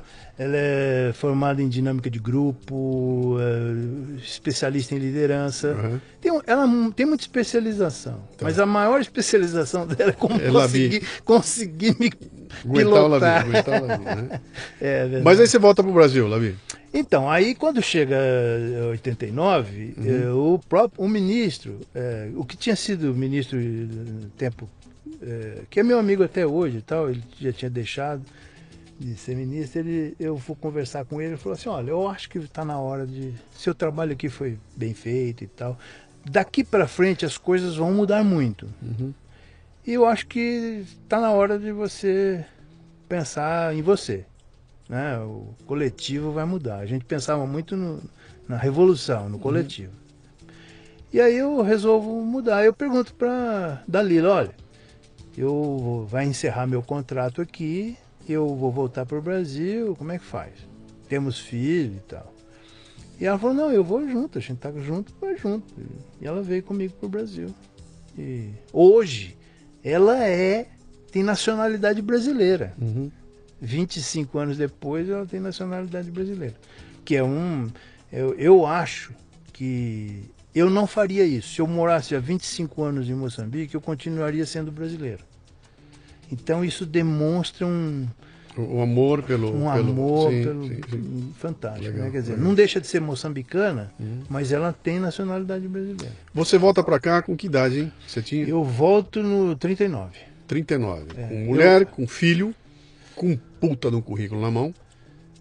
Baita é, currículo. É, é, é, não. É, pô, baita currículo, né? Então, Você já era um cara premiado, era um cara. Sim, tá sim, eu já, fui, eu já fui premiado para então, lá. Você volta com o currículo mais sim, é, é, é, engrossado. Você não chegou aqui com aquela ideia de que, bom, com esse baita currículo que eu tenho aqui, agora é hora de dar uma sossegada ou vou montar meu business, ou vários, vou arrumar emprego. Vários me propuseram. Poxa, você pode, naquele tempo tinha uma lei que, permit, que não permitia que você trouxesse equipamento estrangeiro, a não ser que você morasse fora. Sim. Não era proibido importar para valorizar a indústria brasileira. Sim. E os caras falaram, você pode trazer uma produtora inteira estrangeira, você morou 10 anos fora. Sim. O que você trouxer é teu eu, teve vários amigos que compraram. Eu falei, não, eu vou voltar com o que eu tenho, eu não vou montar produtora. Se vocês quiserem, eu compro equipamento, trago para vocês como se fosse meu, mas eu não vou querer, eu, eu não quero. Mas por quê?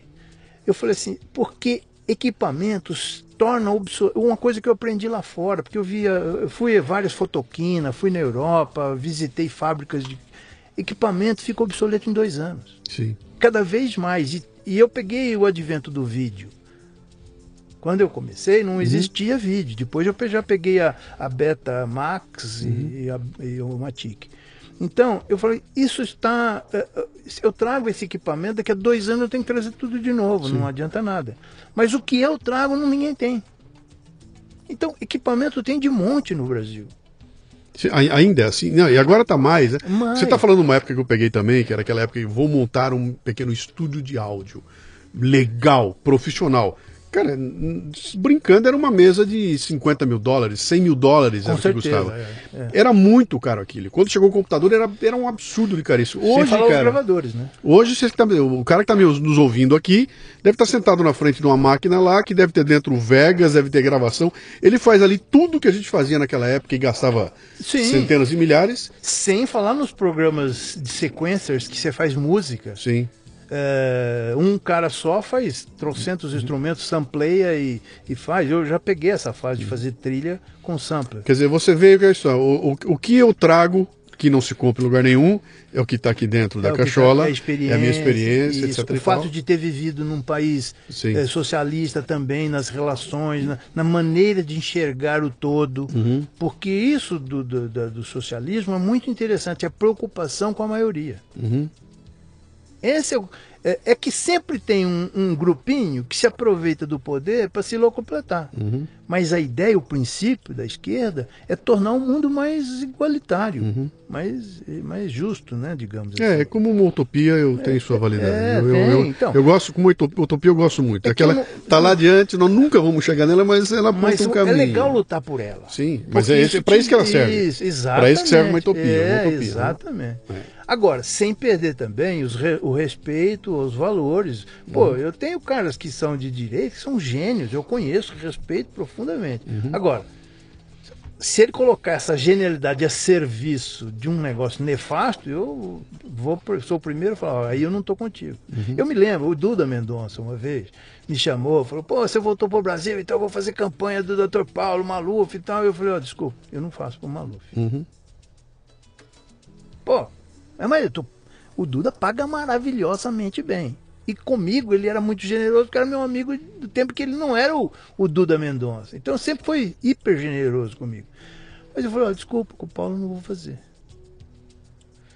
Então, eu tenho meus princípios. Sim. Não é o dinheiro e eu precisava, eu tinha família para criar e estava independente. Não- não- mas não é tudo pelo dinheiro, não é? não é tudo Sim. pelo dinheiro. Então, Sim. mas isso, isso se perdeu hoje. Eu acho que a- as pessoas acham que eu sou babaca. Eu- É, o, a- o pessoal da, da velha geração tem. Eu, eu, eu tive outro dia no evento com o Washington Oliveto.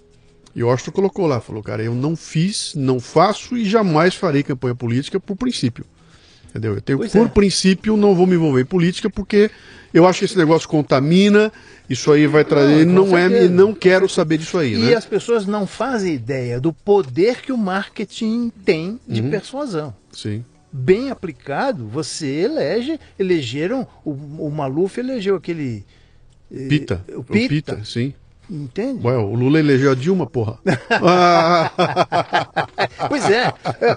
Ah, o Lula elegia quem quisesse. O Lula elegia quem quisesse. Eu acho, acho que nesse ponto não tem jeito. E, e- e hoje, veja como, como é ruim. Nós não temos nome para fazer frente a essa imagem política. Uhum. É, é, o, o vazio político que se instalou no Brasil é assustador.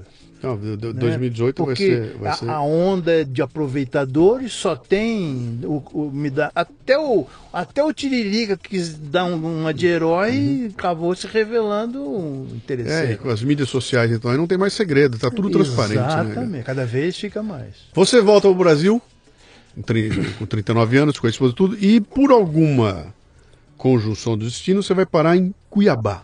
Não, não, não. Eu, eu volto para produzir cinema e eu tinha três longa-metragens produzir em dois anos no Rio. Tá. O Rui Guerra me chama para ser o chefe da produtora dele, o produtor executivo dele. Tá.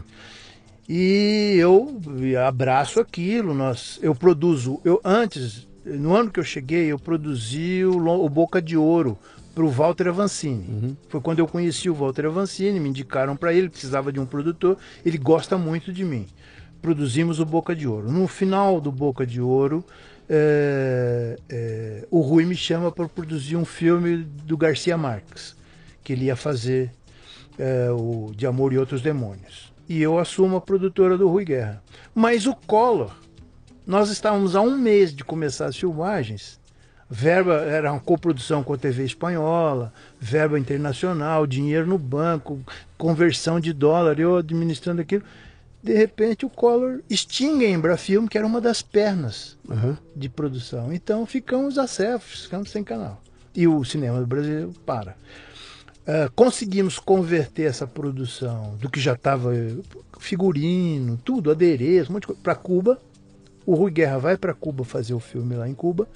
E eu, como tinha chegado daquele ano, um ano antes no Brasil, eu achei que não era justo com a minha família tirar meu- meus familiares daqui, meus filhos estavam se adaptando em escola e tal. Eu falei, não, eu, eu fico. Então você cuida da minha produtora aqui. E eu fiquei cuidando de uma produtora que não fazia nada. É, não tinha produção. É, a gente ocupava o tempo. Então eu peguei um estúdio de som para gerir. É, arrendei, é, eu e um parceiro, um músico, arrendamos um estúdio de som e produzimos muito trabalho. O primeiro trabalho do Lenine foi gravado no nosso estúdio. É, a Poligram fez um acordo com a gente que qualquer coisa que a gente. O estúdio era muito bom, então qualquer coisa que a gente fizesse tinha era um estúdio de pinho de riga, é, com equi- equipamento de primeira. Você era o dono. Eu era arrendador, porque os donos do estúdio eles eram músicos Sim. e viviam viajando dando show. Sim. Como estúdio de som caiu o movimento, eles foram viver de shows que dava mais dinheiro. E aí arrendaram pra gente o estúdio de som. Então, por exemplo, Roberta Miranda, eh, todos os shows do Canecão ensaiavam nesse estúdio. Dizer, olha que interessante. Você continua não tendo equipamento. Continua não tendo equipamento. Você continua não tendo que, que me parece que para eu que conheço você agora bastante é uma característica fundamental da sua vida, né? É. Não ter, eu não quero ter empresa com 50 cara, eu não quero ter equipamento, eu não quero ter custo fixo, eu não quero ter que trocar as coisas. Eu sou onde bate o vento, eu vou Isso. tocar. Não, e outro, o que é interessante é que isso nunca me impediu de ter alianças e parcerias com grandes autores, músicos fantásticos. O famoso escritor Rubem Alves, que depois a gente fo- foi colega no nas iscas intelectuais do Café Brasil, nos anos 90, começo dos anos 90, ele eh, escreveu uma ideia que era interessante, de um- uma utopia. E eu falei, isso dá um filme do cacete. Ele falou, como é que faz? Eu falei, tem que fazer o roteiro. Ele falou, você faz o roteiro? Se você fizer o roteiro, eu arranjo produção. E eu fiz o roteiro, ele foi atrás da. da, da eh, comuni- eh, uma dessas congregações que ele era consultor eh, religiosa importante e tal, e pelo CEDI, o Centro Ecumênico de Documentação e Estu- e Informação, nós fizemos um documentário que chamou Visões do Paraíso. Foi lançado na Bienal de 1992. Eu dirigi a fotografia do Antônio Luiz Mendes Soares, um carioca, um baiano radicado no Rio de Janeiro, diretor de fotografia premiadíssimo. Naquele ano tinha ganho o prêmio Kodak de fotografia, ou prêmio Fuji, não, me lembro. E, e jun- juntei a trilha sonora original feita por um grande maestro também, o Armênio Graça Filho, um grupo de balé famoso do Rio de Janeiro cria as coreografias, um documentário, daquelas coisas super felizes. Eu não, se eu tivesse o equipamento, não tinha mudado nada. O que era a grande ideia e a capacidade de fazer e de juntar talentos que faz as coisas acontecerem. Mas você também tem que ter uma, uma visão interessante sobre os ganhos que você vai ter disso aí, né? Porque você não tem equipamento, teu ganho, a despesa é menor, o ganho também é menor, e você tem que olhar para aquilo com inteligência e falar, cara, eu estou recebendo menos do que você receberia, mas eu não tenho esse, essa mala Essa gigante para carregar comigo, né? E numa pela outra tem um ganho eh, eh, que você não consegue medir, não consegue pôr na planilha, que faz toda a diferença. né? É, e é, aqui também no Brasil, todo mundo que tem produção sempre majorou o custo do seu equipamento nos orçamentos para pagar o custo da inércia. E isso torna as produções às vezes inviáveis. Porque se não for naquele valor, não compensa fazer. Porque não paga o custo do, do tempo parado de equipamento, da obsolescência. E eu achei que se eu me atrelasse a isso, eu tava, sempre teria um amarrado. Então, outra, tem gente que nasceu para isso, para ter equipamento, para cuidar de equipamento, para, né? Tem as as links filmes da vida, as as quanta com todo modernidade, e O2. etc. Então, para que que eu preciso? Para que que eu preciso? Ah, O que aconteceu foi o seguinte, é porque voltando, então eu deu aquela parada no cinema. Eu ainda fiz um documentário muito interessante para Norma Bengel, que é o, o, ainda fui produtor executivo do Floresta da Tijuca, história é, é, da, do Major Acha, que reconstrói a Floresta da Tijuca. Inclusive tem atores famosos, tem Carla Camurati, o Thales Panchacon no elenco e tal. E aí esse é o último filme que eu faço no Rio de Janeiro. Aí eu venho para São Paulo e é, venho trabalhar no Centro Ecumênico de Documentação e Informação, no setor audiovisual, porque tinha projetos grandes naquele ano e eu fui indicado para coordenar isso. E aí fico dois anos, 92, 93 eu fico no Centro Ecumênico. Mas já não era mais minha praia. Eu produzo documentários sobre comunidade seringueira, sobre assembleia da CUT, sobre movimento de trabalhadores sem terra. Cara, eu é, é um eu tinha feito, eu fiz dos, centenas de documentários ao longo da minha vida. Em Moçambique, no Brasil, encomendado, pago, com roteiro, sem roteiro, a partir de ideias. Eu achei que naquele momento o documentário já tinha dado para mim. E eu, se eu continuo aquilo, uma coisa é você ter uma família para sustentar. Eu criei a coragem de falar assim: chega, eu vou parar. Com que idade? Eu exatamente 93, 43 anos. Sim. E eu vou apostar no que eu quero fazer. Faz muito tempo que eu quero terminar um romance e eu vou escrever um romance. Eu paro em 93, eh, final do ano, eh, setembro, e de setembro a dezembro eu escrevo um romance que é este que eu lancei agora. Que acabei de receber um em mãos. Exatamente. Acabei de receber o, em mãos. O Berro do Boi. O Berro do Boi. É, quantos anos, quantas décadas de 93 até Sim. hoje para o livro sair? Mas eu escrevi a história. E aí então voltei para a publicidade. Avisei o Duda Mendonça, ó, tô de novo na praça, tô de... porque a publicidade é dinâmica, é job atrás de job. Uhum. E ele falou, não, eu estou mais na campanha política e tal. Topa fazer? Eu falei, ó, topo. Faz tempo que eu não me mexo nisso. Eu, eu venho da política do outro lado. Não, né? É engraçado porque a, a, lá a política tentava esclarecer e passar informação para o público evoluir. Lá em Moçambique. Lá em Moçambique, Sim. claro. O trabalho da comunicação, a televisão, o cinema, é, o Samora Machel dizia, pô, sem informação não há modernidade, não há, não há evolução. Nós não vamos sair da idade da, da pedra sem isso. Para isso precisa televisão, precisa cinema. E aqui a, a propaganda da, é, é desinforma, é, né? É, des, é, pelo contrário, é para manipular uhum. o eleitorado. Então, mas tudo bem, eu precisava, fui trabalhar com o Duda e tal. E neste processo eu viajo para Cuiabá. Minha irmã era, era diretora é, de um setor do Tribunal Eleitoral lá. E, e aí teve um evento e ela me chamou, me convidou para eu ir e tal. É um evento muito grande. Distribuíam-se comendas para as pessoas importantes da cidade. E eu fui e na, na, na fé, na, na, comemoração, eu fui apresentado ao Dante de Oliveira.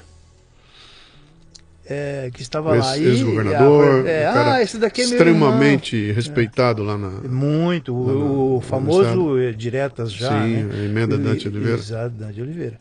E aí ele para, muito jovem ainda, como político, ele era prefeito. E aí a minha irmã, ah, esse aqui é meu irmão, publicitário, já andou na África, já andou não sei o quê, já fez política, já fez isso, isso trabalhou com o Duda Mendonça. Ele aí esperou um momento, falou, você tem contato com o Duda? Tenho. Ah, eu gostaria de, tenho pensado em fazer umas consultorias porque eu quero sair para governador e tal. Eu falei, ah, eu ponho em contato na mesma hora, não é problema. Falou, então eu gostaria. Eu volto para São Paulo, ligo para o Duda, aviso que havia interesse, o Duda dá sinal verde para que passe os contatos. E eles vão lá, fazem uma reunião. E de fato, nessa época, o Duda já tinha me chamado para fazer a campanha. Eu fazia parte do núcleo central de criação dele lá. E aí, uma das campanhas que entra é a campanha do Dante. Uhum. E a gente faz o Dante governador em primeiro turno. Numa das reuniões últimas que ele teve em São Paulo, ele vira para mim e falou assim: se eu for governador, eu vou te levar para lá. O Duda falou muito bem de você, eu andei pesquisando, eu preciso de uma cabeça como a sua para orientar o meu trabalho de comunicação lá. Ah, legal, tudo bem. Eu, uma coisa, o cara está sendo gentil e tal.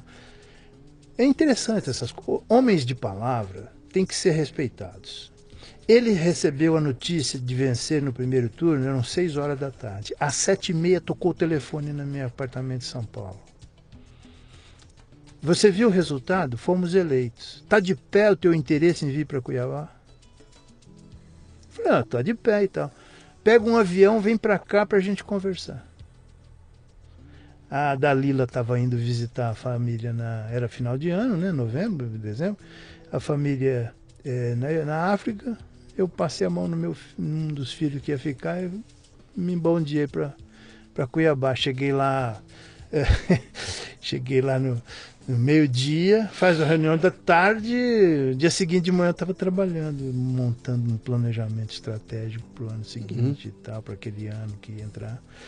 E aí pronto, aí assumi a agência que cuidava do governo, depois fizemos mais outras duas agências, montou-se um, um pool de agências que trabalhavam para o governo. E aí veio o convite, falou, fica aí. Aí minha mulher era a maior entusiasta, porque ela adorava Cuiabá. Para os filhos era uma oportunidade de também viver numa cidade como eu vivi no interior de São Paulo. Uhum. Você vai a pé para a escola, vai para o clube, né? Não tem essa paranoia de São Paulo. Então era uma liberdade para nós dois. E resolvemos, fui para Cuiabá e, e, fiquei como consul criativo, eh, diretor de criação, um ano da agência deles. Um ano depois, eles falaram: você é muito caro para nós mas se você montar um escritório de consultoria, nós continuamos. Eu montei o escritório de consultoria, aí passei a atender outras agências e e pronto. E a partir daí eu fui obrigado a ter um escritório, mas nunca quis ter agência. Montava um escritório, éramos três cabeças uhum. criativas, três parceiros e tal, um comercial, um designer e eu como Sim. planejador e criativo. E fizemos durante vários anos. Eu nunca quis ter agência de propaganda, mas com essa obrigatoriedade que você tinha que fazer parte do sindicato, tinha que ser agência, para poder encomendar mídia e ter direito às comissões, etc., eu acabei sendo obrigado a fazer uma fusão com uma outra agência, o meu escritório de consultoria, e montei uma agência que durou 15 anos. E aí. Era uma agência de comunicação a, em Cuiabá, então. É, né? agência de publicidade, durante muitos anos, primeiro e segundo. Foi aí que a gente se conheceu, aí que eu comecei a ter contato com você, você já tinha aquela, aquela atuação lá. Hoje você é o escritor. Aí, então, aí com o tempo eu fui escrevendo, fui escrevendo, fui escrevendo. Uh, e o livro que eu tinha feito foi recebendo novos ajustes, etc. Até que esse ano, quando estourou a, a Operação Carne Fraca, a editora me ligou e falou: escuta, você vai esperar quando para lançar seu livro? Aí, ó, uhum. o espaço está aberto para você. Uhum. Eu falei: é verdade. Aí eu criei é, é, juízo, quer dizer, não é uhum. nem coragem, é juízo. Me dediquei ao livro, dei a última revisada nele, fechamos e. Consegui. E acabei de recebê-lo. É, é um é. livro, só para vocês ficarem com água na boca.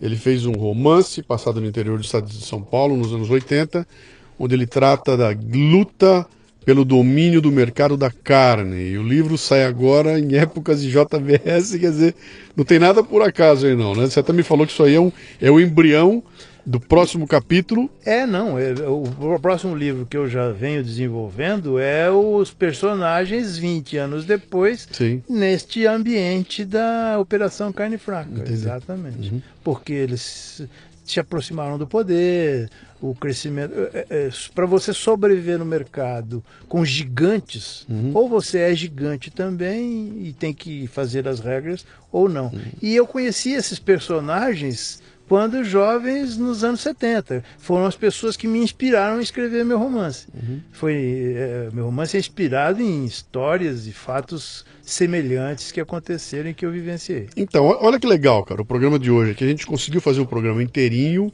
tratando, de certa forma, de decisões de liderança e empreendedorismo, com um cara que é um artista e que atuou dentro de um segmento corporativo. Quer dizer, não é um artista fazendo sua música para lançar a música no mercado. Era um cara trabalhando dentro do ambiente de empresas, prestando conta, prestando serviço, jobs, etc e tal. Atendendo objetivos. Que nunca teve um carimbo na carteira de trabalho. Nunca. Ou seja, está com 67 anos de idade, não vai ser agora que vai ter. Provavelmente. Mas que construiu um legado importante aí. O Labi é um cara que tem uma obra legal. A gente nem falou do seu trabalho com as Nações Unidas, tudo isso vai longe, não dá. Não, não consegui detalhar muita coisa aqui, senão a gente vai ficar aqui até o. Até o, o estourando o tempo todo lá, né? Mas o que eu queria botar aqui agora é o seguinte, Labi, você viveu intensamente, até porque é o seguinte, você é de uma geração pouquinho anterior da minha. Eu sou, eu tô com 61, você está com 67, né? Sim. E você pegou um período interessante, porque eu, eu era um pirralhinho e você já era o garotão de 20 anos no Rio de Janeiro. E eu era, eu tinha 14. Assisti Sim. a Copa do Mundo com 14 anos de idade, você viu com 20, né? E você pegou um período de transição no Brasil já maduro, ou seja, já conseguiu. E eu não peguei, cara. Eu, eu, quando, eu quando curti Beatles, a banda acabou, pra você ter uma ideia. É. O que é Beatles, acabou a banda, né? Então, você é o cara que já curtiu pra valer é. aquilo lá, né? Uh, agora aos 67 anos, cara. Olha para trás, olha para esse Brasil que nós estamos vivendo hoje, que de um ponto de vista de organização, de tecnologia, de. Cara, o Brasil evoluiu barbaramente. Sim, Esse sim, país aqui sim. é uma loucura. O que a gente tem aqui era impensável nos anos 50, o que o Brasil construiu de lá para cá. Por outro lado, a gente está sentado aqui discutindo, no, no, almoço, discutimos a mesma coisa que a gente discutia há 50 anos atrás. Correto, né? Correto. Você veio falar que você fez um filme que se bobear em preto e branco, discutindo os caras que empresa que pagava senador pra, cara, 40 anos atrás. Né? Então. É Cara, o que, que, é isso? É uma maldição, bicho? O é, é, que, que, é isso, cara? Que pecado é esse que nós estamos pagando? É, não, eu, eu, tenho, eu tenho uma explicação que às vezes pode parecer politicamente errada. Uhum. A, a formação do povo brasileiro é uma junção de três sementes complicadas. Uhum. Eu passei 10 anos na África. A cultura africana privilegia o esperto, o que engana o outro o que passa o outro para trás. É da cultura milenar, não é de agora. Os, os africanos já escravizavam outros africanos. africanos muito antes do branco pisar lá. Muito bem. A escória europeia degradada vai para as colônias e se junta com um povo que está num estágio de civilização completamente anterior a esses dois povos. o, o, extrativismo indígena uhum. é absolutamente de uma liberdade o, não é utopia. Lá existe a liberdade absoluta. Ninguém. Eu vivi no Xingu, eu convivi com índios, fiz vários filmes. Cara, o índio não fala não pro filho dele. Ele só fala, a faca corta. E ele e o filho presta atenção porque ele não fala a palavra à toa. Uhum. O índio não fala bobagem. Então, é uma civilização também muito liberal. Numa, num país onde você jogou um pedaço de mandioca no chão, brota. Vai no rio, joga uma flecha, flecha um peixe. E você dorme sem precisar de coberta, porque é tropical. Então você fez uma rede de palha, você estende lá. Juntou isso e deu um povo absolutamente de uma inteligência rara, de uma preguiça assustadora que uhum. faz com que essa esperteza se tenda para o mal uhum. e com essa contingência de falar assim, pô, se eu me dei bem, azar o seu, que vem do africano e nós somos muito mais africanos do que nós imaginamos. Eu, aqui, branco de olho azul, tenho uma avó mulata. Minha avó, mãe do meu pai, era mulata. Eu puxei uhum. o lado que, claro, mas meus irmãos eram ao contrário. Uhum. Então, é, o, eu moro em Moçambique, na minha casa, um filho de português, um africano nascido na África, filho de portugueses, teve toda a vida dele, trinta e tantos anos na África, ele virou para mim e falou assim: Você é mais africano do que eu no hábito, no, no, na maneira, no comer, no, na música. Então, nós não nos damos conta de que essa mistura, essa miscigenação gerou este povo Uhum. que não tem muito compromisso com a seriedade. Quando você fala da preguiça do brasileiro, não é a preguiça do cara que não trabalha. Não é essa que você está falando, cara que eu quero passar o dia inteiro, porque vai ter ninguém aqui, "Ah, eu trabalho 26 horas por dia, só me foda, cara, eu não sou preguiçoso. Não. Não, Não- a não é essa a preguiça. Cara, por que, que eu sou obrigado a levar 10 horas se eu posso fazer em 5? Uhum. Ah, mas é que para fazer em 5 você vai quebrar umas 5 leis aí e vai ter que atravessar no meio do jardim que é proibido pisar na grama. Uhum. Ah, que se dane, pô. A grama que se nasce de novo. O Uhum. que me interessa é que eu. Por que, que eu vou levar 5 horas? eh, Mas eu vou economizar X horas para fazer esse trabalho. E assim começam os processos. Então, eh, eu acho hoje que, é claro que as lições, nós também somos uma, o novo mundo. Nós temos 500 anos. Europa, além de guerras, mortandades e catástrofes, tem só da era cristã dois mil anos. Então, é, tempo faz diferença. O Samora Machel falou isso e eu levei muito tempo para entender. Não se queima etapa histórica. Nem com tecnologia, nem com nano, nano eh, chip, nada. A, a- a evolução humana ela é um processo que precisa passar pelas catarses e pelos processos. O aprendizado vem de sofrimento. Então, eu acho que é, o- esse processo que nós estamos vivendo hoje, de, parece um retrocesso, é necessário para que se separe o podre do melhor. E provavelmente o meu neto já vai ter, dar valor a coisas que da, da nossa geração não era. Veja, eu contei aqui sem menor pena de consciência que eu fazia contrabando, e está errado. Roubamos o carro para dar pau de madrugada. Que nem o Nelson Piquet fazia, que nem o Nelson Piquet fazia. Exa- Entende? E nós achávamos isso que era legal, isso era, né? Tomamos todas as drogas possíveis que eram cabíveis de dar barato para saber como é que era. Uns não conseguiram sair nunca mais. Outros entenderam que não era boa e partiram, tá? como eu. Mas vai dizer que não tomamos, que não experimentamos? Experimentamos. Então, então, eu acho que é um processo que faz parte. E, Eu e- estou dizendo para a molecada, quando eu vou fazer as palestras que eu tenho feito por aí afora, sempre tem uma pergunta e resposta no final, e a molecada vem e pergunta o que, que eu acho desse momento que o Brasil está vivendo, etc e tal, coisa lava jato e tudo mais. E eu digo para eles o seguinte, falo, olha, vocês estão vivendo um momento que eu não tive, cara. Vocês estão tendo na mão uma, uma, uma, uma, uma oportunidade didática que eu não tive. Quando eu tinha a idade de vocês, a gente sabia que tinha corrupção, mas não sabia direito quem era. Quem era? Só tinha uns nomes, mas você não sabia quem eram os corruptos.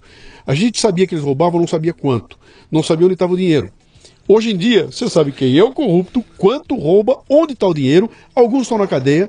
Sim. Entendeu? Ah, mas não tô... Cara, Pô, já tem alguns na cadeia, Vai, pô. vai chegar o dia que aquele juiz corrupto também não vai estar mais no lugar e, não vai mais perdoar o Isso caso. aí. Falei, então, então vocês hoje, a molecada, vocês não discutem mais. Será que ah, o rouba mais faz, como a gente fazia na nossa época. Não, era tudo, né? Hoje não é mais. Então, é, o reflexo disso em vocês que são jovens, daqui a 10 anos, vai ser uma loucura. Eu não tive isso, eu não, eu não tive essa aula. Eu cresci acreditando que ah, é, que sempre foi assim, vai ser assim. E essa molecada está tendo uma aula de que talvez não precise ser assim, né? Então, aproveitando essa deixa, e eu, eu por, exemplo, no tempo dos militares, eu fiz documentário para Furnas, que, ou Construção de Angra 1, Sim. a maior agência de propaganda do país que tinha conta do governo, que chamava a gente para fazer o orçamento de quanto fica, helicóptero, horas de voo, não sei quanto para filmar. E eu, ah, custa X mil dólares. Aí o cara olhando e falou assim: bom, então triplica isso. Falei, como? Triplica esse valor. Nós vamos achar dois concorrentes com dois valores superiores a esse, porque um, um, um dos terços vai para os caras dos milicos que mandam no negócio. Um terço é para calar a boca de quem poderia reclamar do processo. E um terço você vai fazer o, é o valor que você vai fazer o trabalho sossegado. E isso já existia nos anos 70.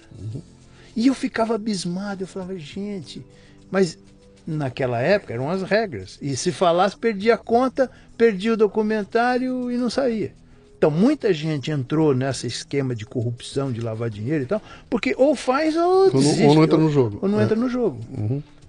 Inclusive, eu acho que muitas das pedras que se jogam no PT, o grande erro do PT foi que quando ele entrou, ele, ele em vez de desmontar, chamar, ó, oh, aqui é assim e tá essa sujeira toda, eles falaram, não, vamos, vamos fazer o jogo como é, porque se nós pensarmos em desmontar, nós não ficamos no poder. Uhum. E aí exacerbaram mais ainda o processo, deixaram rolar. Esse é o grande erro do PT, que eu acho. Então, realmente o Brasil precisa passar por essa lavagem de roupa suja. É um momento ruim, é desagradável, mas já vinha. Para não falar, ah, no tempo dos militares não tinha. Tinha sim. Uhum. É, talvez dividisse por mais gente. Mas, e, e, ninguém falava nada porque morria. Uhum. Então, é, é assim. Eu me lembro na minha faculdade, a gente fazia reunião de cinco pessoas no apartamento para fazer um trabalho de faculdade, e os caras falavam assim, pô, teu vizinho não, não periga dele denunciar que é uma célula. Eles morriam de medo, sim, porque sim. os caras chegavam batendo e prendendo, porque tinha cinco estudantes reunidos no apartamento. Então, existia um clima de terror também. Uhum. Eu nunca. Então, voltando para a questão, só para fechar. Ah, você. Eu, eu fui empresário brasileiro, eu tive fazenda, eu herdei fazenda dos meus pais, cuidei, porque minha mãe era, era, dependente, eu cuidava da fazenda e tal, criei gado, conheço do mercado, fui empresário nesse setor, fui empresário de, de produtora de cinema, fui empresário, sou, até hoje eu tenho uma pequena produtora de conteúdos, tive agência de propaganda aí grande, com várias equipes, dei espaço, formei profissionais, fui dono de produtora na África, então não, não é Agora, eu acho o seguinte: é, se você é, não tem medo e tem paixão por fazer, sempre vai ter um espaço para você. Eu vou me aposentar. Os caras falam, você não se preocupa com me aposentar? Eu falei, não, não me preocupo. O tempo vai me aposentar. Ah, e aí você vai viver do quê? Meu amigo, se eu não fui capaz de construir nesse tempo todo ralando o suficiente para eu me aposentar, eu vou depender de quem? Uhum. Entende? Eu, eu sempre falei isso. Eu acho, tudo bem, se eu tivesse pago, recolhido e etc., eu queria meu quinhão. Mas então, o, o, o, meu contador diz: você tem direito, como empresário, você recolheu, você pagou compulsoriamente, você contribuiu X anos, você tem direito. Eu falei, tá bom, uma hora trata aí dos papéis e veja se eu tenho direito à aposentadoria. Até eu já tenho idade para isso. Mas não é isso que vai me sustentar, até porque se eu recolhi, eu recolhi a quantia mínima, não vai me sustentar. Mas enquanto eu tiver capacidade criativa e, e o DNA de estar constantemente bebendo da juventude, das levadas, do que é moderno, eu acompanhei, eu, no tempo que eu tinha fazenda, o telefone dava manivela. Uhum. Chamava telefonista e falava, eu quero falar com a dona fulana de tal, lá, o telefone 29. Aí, Você aguarde que é daqui a meia hora eu ligo, eu ligo. tiver linha livre eu ligo. E hoje eu uso um, um, smartphone da Apple em que eu falo com meu filho em Barcelona, uhum. real time.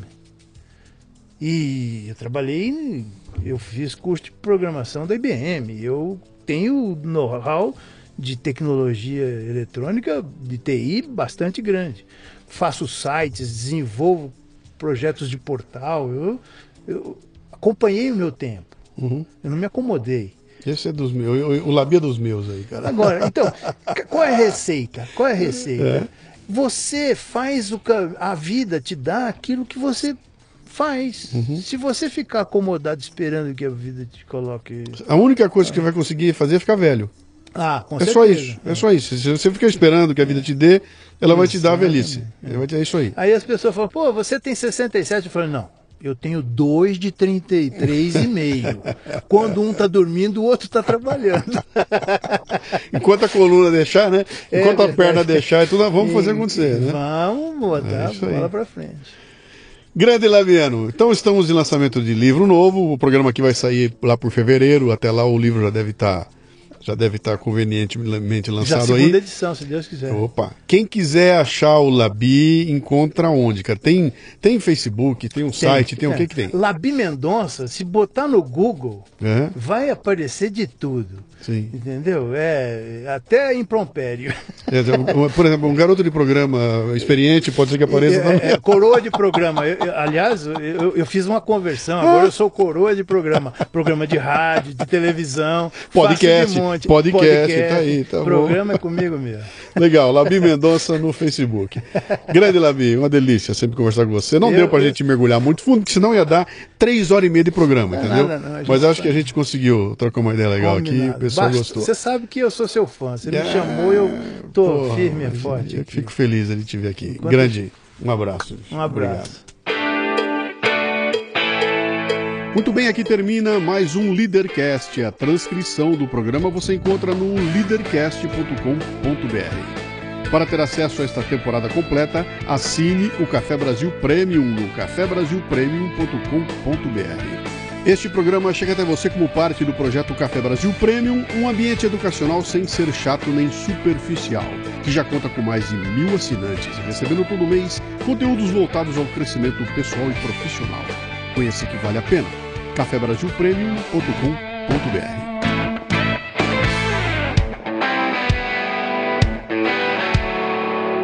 Você ouviu Leadercast com Luciano Pires. Mais uma isca intelectual do Café Brasil. Acompanhe os programas pelo portal cafebrasil.com.br.